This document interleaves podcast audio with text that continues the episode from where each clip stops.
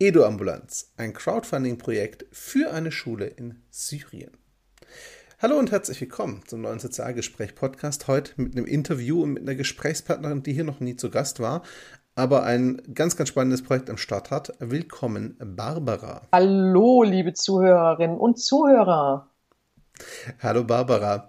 Ähm, liebe Zuhörer, Barbara Volkwein ist der ganze Name meiner Gesprächspartnerin und Barbara darf sich mal kurz selber vorstellen. Warum sie zu Gast ist, darüber reden wir dann gleich. Also ich bin Dr. Barbara Volkwein. Ich habe jahrelang als Musikvermittlerin gearbeitet, das heißt im Bereich der kulturellen Bildung, habe Tausende von Kindern und Jugendliche, insbesondere aus sozialen Brennpunkten, in Berührung mit kultureller Bildung gebracht, nachhaltig gearbeitet und deshalb liegt mir Bildung besonders am Herzen. Und vor 20 Jahren bin ich mit meinen Freunden durch Syrien mit dem Rucksack gereist. Und egal wo ich war, in Palmyra, in Raqqa, Aleppo, Damaskus, ich bin immer stets willkommen geheißen worden. Genau, und diese Kombination aus Affinität und Leidenschaft für die Bildung und deinen guten Erfahrungen in Syrien ist, so habe ich es verstanden, auch mit die Motivation und einer der Ausgangspunkte des aktuellen Projekts. Ich habe es gerade schon im Titel genannt, es läuft unter dem Hashtag EduAmbulanz und es geht um den Aufbau einer Schule in Syrien. Barbara, erklär uns und vor allem unseren Zuhörern doch mal kurz, wie das Projekt genau aussieht. Also ich kenne einen Verein, äh, der heißt Syrienhilfe e.V. und in diesem Verein äh, sind einige Musiker, daher kenne ich diesen Verein und auch ein paar Archäologen. Und diese Archäologen, die haben in Syrien gegraben, sozusagen, haben Freundschaften geschlossen. Und ähm, als dann der Krieg ausgebrochen ist in Syrien, äh, war das natürlich total dramatisch, weil diese Freundschaften äh, drohten abzubrechen. Und dann hat sich äh, aus dieser Freundschaft äh, ein Verein gebildet, der ähm, es geschafft hat, eine äh, Hilfe zu organisieren. Von hier aus Deutschland nach Syrien. Und äh, dieses innersyrische Netzwerk, das wandert von Punkt zu Punkt und äh, baut Versorgungsstationen auf, Ausbildungsstätten, Waisenhäuser und so weiter. Und jetzt sind die in der Region Idlib gelandet, das ist 70 Kilometer südwestlich von Aleppo. Und dort bauen die im Moment Schulen auf. Und eine Schule davon möchte ich unbedingt mit aufbauen. Mhm. Du hast dazu ein Crowdfunding-Projekt gestartet. Gib uns mal ganz kurz ein bisschen ähm, ein paar Daten dazu. Wo findet man das und welche Plattform hast du da genommen? Das Crowdfunding-Projekt habe ich mit Ruven Kasten aus der Taufe gehoben. Beim Essen waren wir da zusammen. Und natürlich ähm, haben wir dafür die Ethikbank, die GLS Bank genommen und äh, das Projekt befindet sich auf gemeinschaftscrowd.de Syrienschule. Mhm. Gemeinschaftscrowd ist es eine der, ich nenne es mal etwas unbekannteren Crowdfunding-Plattformen. Die habt ihr gewählt, weil sie Nähe zur GLS Bank hat oder was war die Intention dahinter? Genau, wir haben die gewählt aus vielerlei Gründen. Ähm, wir hatten ja mal einen gemeinsamen Freund, der ähm, einen ganz tollen Slogan geprägt hat, der das Netz als guten Ort definiert hat. Mhm. Und ähm, wir haben uns gedacht, äh, ich habe gedacht, aus ethischen Gründen mache ich es da. Mhm. Ähm, jetzt habe ich so drei, vier Fragen. Fragen, die wir beide kennen, dass bei solchen Themen auch immer wieder kommen. Deswegen adressieren wir sie vielleicht gleich präemptiv so ein bisschen. Ähm, die erste Frage wäre, Syrien ist ja nach wie vor Kriegsgebiet. Es ist ja bei weitem nicht ruhig tatsächlich. Ähm, so manch einer könnte in Frage stellen, ob es sich lohnt, da jetzt schon wieder Infrastruktur aufzubauen. Was würdest du dem denn sagen? Ja, es ist natürlich richtig, dass im Krisengebiet Infrastrukturen aufzubauen, ist natürlich schwierig. Auch die innersyrischen Helfer haben dadurch gelernt, weil sie selber ja von Ort zu Ort fliehen, haben sie angefangen, äh, Infrastrukturen mobil aufzubauen. Das heißt, es gibt bestimmte Konzepte, also zum Beispiel das Errichten einer Schule und dann krempeln ein paar Syrer die Ärmel hoch nehmen ein bestehendes Gebäude. Der Verein Syrienhilfe bezahlt quasi die Miete und die ganzen Betriebskosten und er, errichten in, in kürzester Zeit dann zum Beispiel eine Schule. Dort können dann ganz viele Kinder und Jugendliche hingehen. Sollte ein Unglück passieren, sollte äh, sozusagen sich da der Krieg niederlassen und äh, das zerstören, ist trotzdem äh, gegeben, dass nicht alle betroffen sind. Es bleiben immer Menschen übrig und damit bleibt natürlich auch wieder die Möglichkeit, dasselbe Konzept an einem anderen Ort aufzubauen, äh, auch wenn es nur ein paar Kilometer oder ein paar Häuser weiter ist. Aber das ist das Prinzip. Mhm. Also sprich, die Zerstörung ist schon Teil des Konzepts, leider zumindest mit vorgedacht, was leider notwendig ist da unten. Ähm, ja, kommt man leider nicht drum rum, würde ich mal sagen. Leider ist die Zerstörung wirklich ein Teil des Konzepts und es ist total krass, dass die Menschen sich daran gewöhnt haben, dass sie nichts haben und dass sie jederzeit alles verlieren können. Und das ist genau das ist besonders wichtig. Wenn dann äh, auch nur äh, partiell oder vorübergehend Strukturen geschaffen werden, dann sind alle glücklich, weil sie dann für diesen Moment nur zur Normalität zurückkehren können. Mhm. Das ist enorm wichtig. Menschen sind sehr adaptionsfähig gewesen. Wir gewöhnen uns an sehr viel bis fast alles, auch an solche Umstände, leider Gottes. Die Frage, die sich da aber anschließt, für mich ist so ein bisschen, ähm, auch da höre ich schon den einen Zyniker so ein bisschen in, in meinem Kopf, der sagt, naja, die brauchen viel, aber Bildung und Schule, wirklich, ist das wirklich eine Priorität? Ähm, ich aus meiner Sicht sage klar ja, du wahrscheinlich auch, aber begründ's doch noch ein bisschen ausführlicher. Bildung in solchen Gebieten wie in Syrien ist enorm wichtig.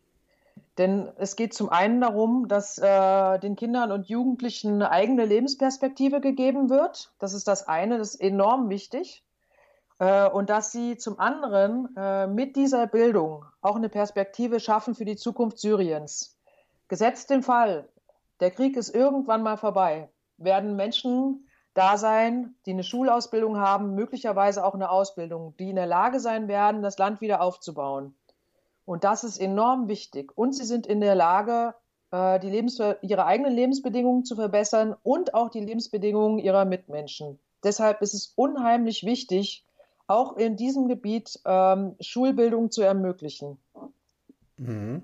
Und ich würde einfach da noch ergänzen, Bildung hat immer ganz viel mit Investitionen in die Zukunft zu tun und dieses Land hat eine hoffentlich irgendwann friedlichere Zukunft. Das heißt, die Kids dort werden irgendwann auch die Erwachsenen sein, die es weiter gestalten müssen. Und dazu brauchen sie eine Basis. Und da ist Bildung einfach unverzichtbar, um die aufzubauen. Bleibt so ein bisschen die Frage, die mich persönlich auch sehr, sehr interessiert. Wer ist in diesem Verein aktiv? Es sind Leute von vor Ort aus Syrien, hast du auch gesagt. Ähm, wer, macht diese Arbeit dort? Wer baut diese Strukturen auf? Wer kümmert sich denn vor Ort um die ganze Sache? Das ist sehr, sehr interessant. Also das ist ein Verein, der ist im Sommer 2012 entstanden aus einer Privatinitiative heraus. Äh, und er wurde von Menschen gegründet, ähm, die Syrien und seine Bevölkerung durch jahrelange Tätigkeit eben auf archäologischen Ausgrabungen kennen und schätzen gelernt haben. Mhm. Äh, natürlich sind durch diese Tätigkeit persönliche Bindungen entstanden. Und äh, diese Bindungen, die ermöglichen es dem Verein, ein innersyrisches Netzwerk äh, sozusagen äh, aus der Taufe äh, zu heben und mit diesem innersyrischen Netzwerk eben direkte humanitäre Hilfe und Nothilfe zu leisten. Direkt vor Ort gibt es also Menschen, ähm, die Kontakt haben zu Menschen hier und diese, diese Hilfe wird sozusagen von Face to Face oder von Skype to Skype mittlerweile kann man ja nicht mehr hinfahren, äh, koordiniert. Das heißt, wenn hier zum Beispiel, das war die Jahre so, ähm, wenn, wenn es einen starken Wintereinbruch in Syrien gegeben hat, ja, dann hat man hier, der Verein Syrienhilfe e.V., 8000 ähm, aus Stepp, Steppjacken nähen lassen, aus Spendengeldern. Mhm. Diese Steppjacken oder Gummistiefeln, weil die Leute leben im Morast, so krass das ist, ja. Dann tausende von Gummistiefeln or organisiert, auf einen Lastwagen geladen, nach Syrien gefahren und direkt vor Ort abgeladen. So ist es immer gelaufen. Und äh, oder direkt, äh, direkte Hilfe, Essen, Trinken, direkt zu Familien oder in private Waisenhäuser gebracht. Das lief immer eins zu eins, also von Mensch zu Mensch. Mittlerweile ist so, dass äh, das innersyrische Netzwerk äh, in Syrien selber äh, interagieren muss. Aber ein Teil dieser Syrer ist auch äh, äh, in die Flüchtlingslager nach draußen gegangen, nach, in den Libanon und so weiter, nach Jordanien. Mittlerweile ist es so, dass, äh, dass dann die Transfers dahin gehen und ähm, dass äh, von dort aus sozusagen äh, die Hilfe geschleust wird. Das Geld jetzt ist total, äh, was jetzt an die Schule geht zum Beispiel, das ist total simpel. Äh, das geht eben äh, direkt in die Miete des Hauses, also die wird direkt bezahlt von dem äh, Syrienhilfeverein Und ähm, auch das Personal und alles wird direkt bezahlt und eben auch kontrolliert, sage ich jetzt mal, durch diese sehr vertrauenswürdigen und erfolgreich arbeitenden syrischen Helfer. Mhm. Das heißt, es sind wirklich Leute aus dem Land, ähm, die praktisch nach Deutschland auch Verbindungen haben, aber die selbst auch vor Ort sind oder zumindest in angrenzenden Ländern sind und sich direkt darum kümmern, dass die Arbeit vor Ort auch getan wird. Genau, das ist äh, das Gute daran ist, dass äh, eine 1 zu 1 Hilfe passiert ohne bürokratische Kosten. Das heißt, auch der Verein Syrienhilfe arbeitet genau wie ich äh, ehrenamtlich. Mhm. Und äh, das heißt, wir setzen uns in unserer Zeit, die wir haben, dahin und organisieren alles, was möglich ist. Und ähm, die, auch die Helfer arbeiten ehrenamtlich. Ähm, mhm. Und deshalb gehen da gar keine Kosten ab, keine Bürokratiekosten, kein nichts. Das heißt, jemand, der 10 Euro spendet, für ein Kind, das einen Monat in die Schule gehen kann, der muss wissen, diese 10 Euro sind exakt für ein Kind, das einen Monat in die Schule äh, gehen kann. Mhm. Frage, was ist denn an der Schule zu tun? Also du hast gesagt, das Gebäude besteht. Kann ich mir das jetzt als reinen Rohbau ohne alles vorstellen oder wie stelle ich mir das Gebäude aktuell vor? Es gab äh, im Winter ein Kältehilfeprojekt äh, in der Nähe von Idlib, in der Region Idlib. Ähm, das war ein Lager äh, so, ein, so ein Steinhaus, äh, in dem eben dann Decken, äh, äh, Lebensmittel und so weiter von der Syrienhilfe gelagert wurden. Das Haus hatte Syrienhilfe angemietet und jetzt ist ja der Winter fast vorbei. Äh, mhm. Dann wurde, wird das Lager jetzt ausgeräumt ähm, und die Helfer sanieren die Räume, statten die mit äh, Schultechnik aus, das heißt einfachste Schultechnik, Tische, Bänke, Tafel, dann natürlich einen gebrauchten Kompi, einen Drucker ähm, dann kommt noch vielleicht eine kleine Küche dazu, also ein gebrauchter Herd und ein Kühlschrank, damit die Kinder da auch was zu essen bekommen. Dann in Stufe 2, sage ich jetzt mal, äh, kommen die Folgekosten zum Betrieb der Schule daher. Also das sind die Personalkosten. Es wird eine Schulleitung geben, zwei Betreuer, 14 Lehrer, darunter sogar welche mit Universitätsabschluss.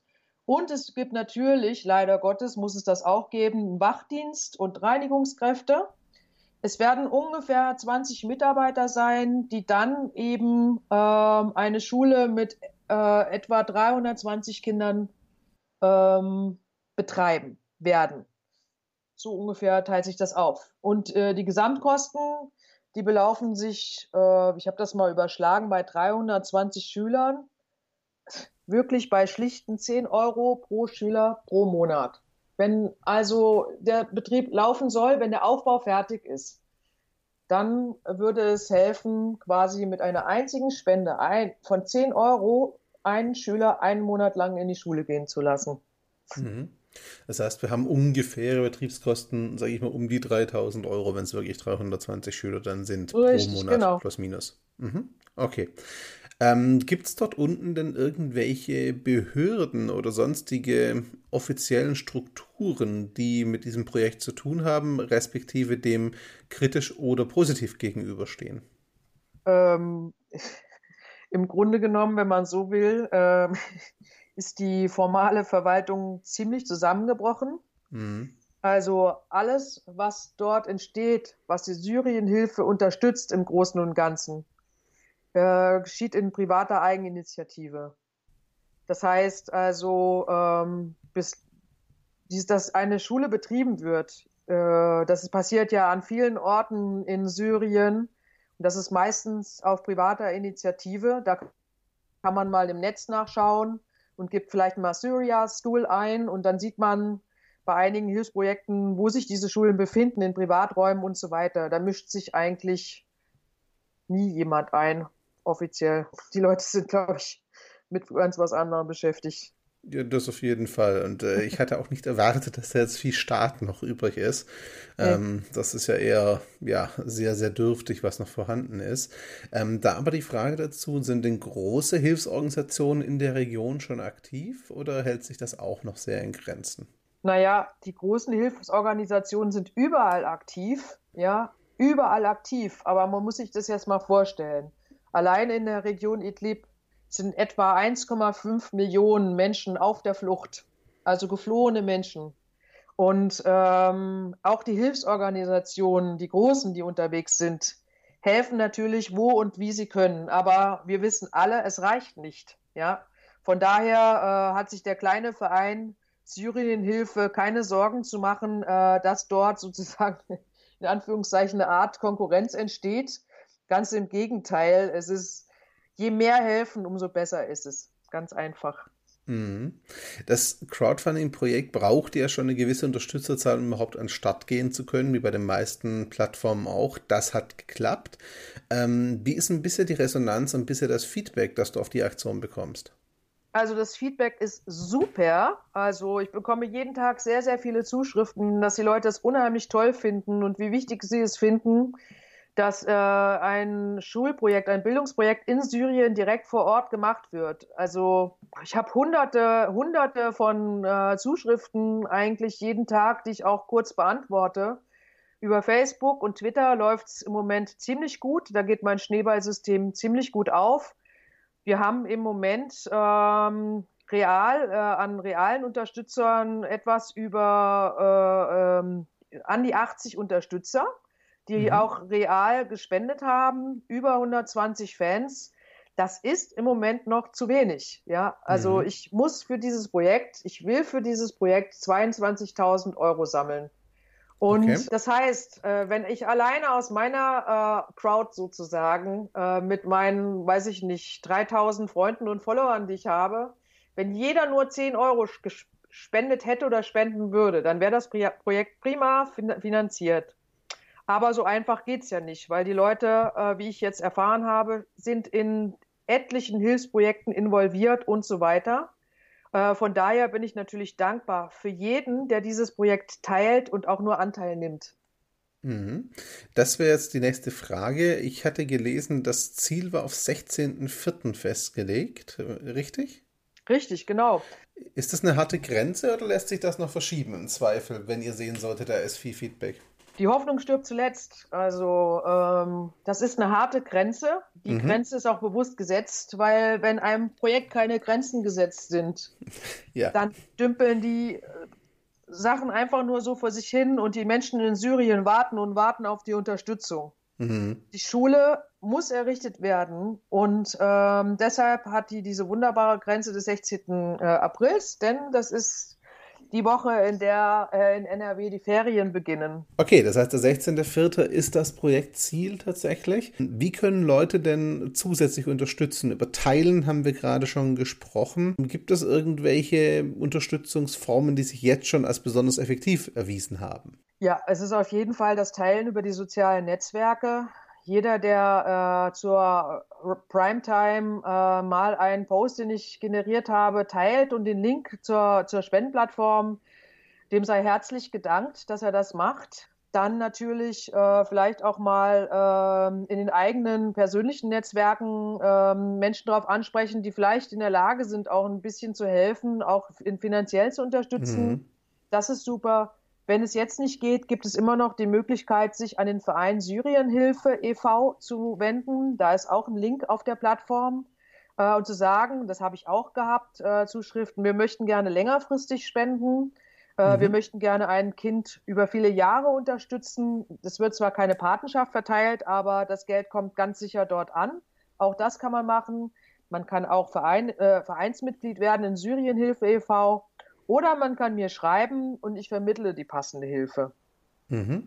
Das heißt, theoretisch werden auch so Sachen wie Schulklassen, die irgendwie Kuchen verkaufen gehen und das dann spenden, auf das Crowdfunding-Projekt durchaus möglich und denkbar. Das ist absolut möglich. Das wäre super, wenn irgendwelche Charity-Aktionen stattfinden, Spendenläufe, äh, Kuchenverkauf, Kuchenbazar, was weiß ich, Osterbazar, Frühlingsflohmarkt und so weiter. Wenn da ein bisschen was reinkommt, das wäre super toll. Und ganz wichtig, der Verein kann Spendenquittungen ausstellen. Also mhm. man muss es nicht so machen, man kann es sich auch sozusagen dann steuerlich absetzen. Und das finde ich ganz großartig. Ja, ist sicherlich von der anderen auch ein Argument äh, und schadet jetzt ganz sicher nicht. Frage: Wo können Zuhörer denn mehr zum Crowdfunding-Projekt erfahren? Ich meine, klar, ich werde im Artikel zu dem Gespräch hier auf jeden Fall auch in den Show Notes die ganze Sache verlinken, aber sagt doch den Zuhörern, die jetzt vielleicht gerade auf dem Smartphone oder in der Autofahrt irgendwie hören, wo sie mehr Infos finden können. Es gibt eine Plattform von der GLS Treuhand die heißt www.gemeinschaftscrowd.de slash Syrienschule. Mhm. Du hast dazu aber auch schon gebloggt und es gibt auch ein Video dazu. Wo finde ich das denn? Also, äh, der Blogartikel, der findet sich auch dort äh, bei der Gemeinschaftscrowd von der GLS Treuhand. Dort kann man äh, regelmäßig sich Informationen holen und auch noch nähere Informationen lesen über das ganze Pro Prozedere, über die Menschen, die hinter diesem Projekt stehen. Mhm. Und äh, dann gibt es ein sehr schönes Video. Dazu möchte ich gerne was sagen. Das Video hat mein äh, Sohn, mein jugendlicher Sohn äh, Niklas produziert. Und ich habe diese Bilder äh, von jungen Fotografen aus Syrien zur Verfügung gestellt bekommen die wirklich unter Einsatz ihres Lebens im wahrsten Sinne des Wortes äh, Bilder gemacht haben, die sie zur Verfügung gestellt haben und die sie der Welt zur Verfügung stellen. Und mein Sohn Niklas, ähm, dem haben die Bilder, die ich ihm gegeben habe, nicht gereicht. Und mhm. dann hat er auf dieser Plattform geschaut und ich war total erschüttert, weil ich eigentlich nicht wollte, dass er auf dieser Plattform guckt und hat trotzdem sehr würdige und respektvolle Bilder zusammengestellt auf einem Video mit der tollen Musik vom Uwaga Quartett, das die Musik zur Verfügung gestellt hat. Und äh, das Video befindet sich einzig und allein auf meinem Kanal und ich habe nur ein einziges Video auf diesem Kanal, nämlich auf dem Kanal von Barbara Volkwein auf YouTube. Okay, das heißt, liebe Zuhörer, wenn ihr euch jetzt informieren wollt, ihr findet das alles unter den von Barbara erwähnten Adressen. Ihr findet es auch in den Shownotes zum Podcast verlinkt und natürlich auch im Artikel zum Podcast und wie gewohnt auf allen anderen Plattformen. Ihr kennt das Spiel schon. In diesem Fall würde ich euch auch bitten, diese Folge hier zu teilen und das Projekt bekannt zu machen. Mir geht es nicht um den Podcast an sich. Mir wäre wichtiger, ihr lenkt die Leute auf die Crowdfunding-Plattform und wir sorgen zusammen dafür, dass das Projekt bis zu seinem Finanzierungsziel noch ordentlich zulegt. Als abschließende Frage, abschließenden Slot, Barbara, mache ich so wie immer. Mein Gast hat das letzte Wort. Erstmal sage ich dir ganz, ganz herzlichen Dank für deine Zeit und euch, liebe Zuhörer, danke für Zeit und Aufmerksamkeit. Barbara, an dich die Bitte. Was möchtest du denn unseren Zuhörern noch mitgeben? Was wäre deine abschließende Bitte, dein Appell, wenn du so möchtest? Ja, liebe Zuhörerinnen und Zuhörer, ich sage nur, dass Millionen von Kindern in und um Syrien nicht zur Schule gehen können und dass ihre Situation wirklich dramatisch ist. Die Menschen leben auf der Straße, die Kinder leben auf der Straße, viele haben ihre Familie und ihr Zuhause verloren. Und äh, sie brauchen dringend Bildung, die Kinder und die Jugendlichen. Und sie brauchen unbedingt eine Chance auf ein normales Leben. Und deshalb bitte ich euch, mit mir und der Syrienhilfe e.V. eine Schule in Idlib nahe Aleppo aufzubauen. Ihr habt es gehört? Dann würde ich sagen, lasst uns was tun. Danke und ciao zusammen.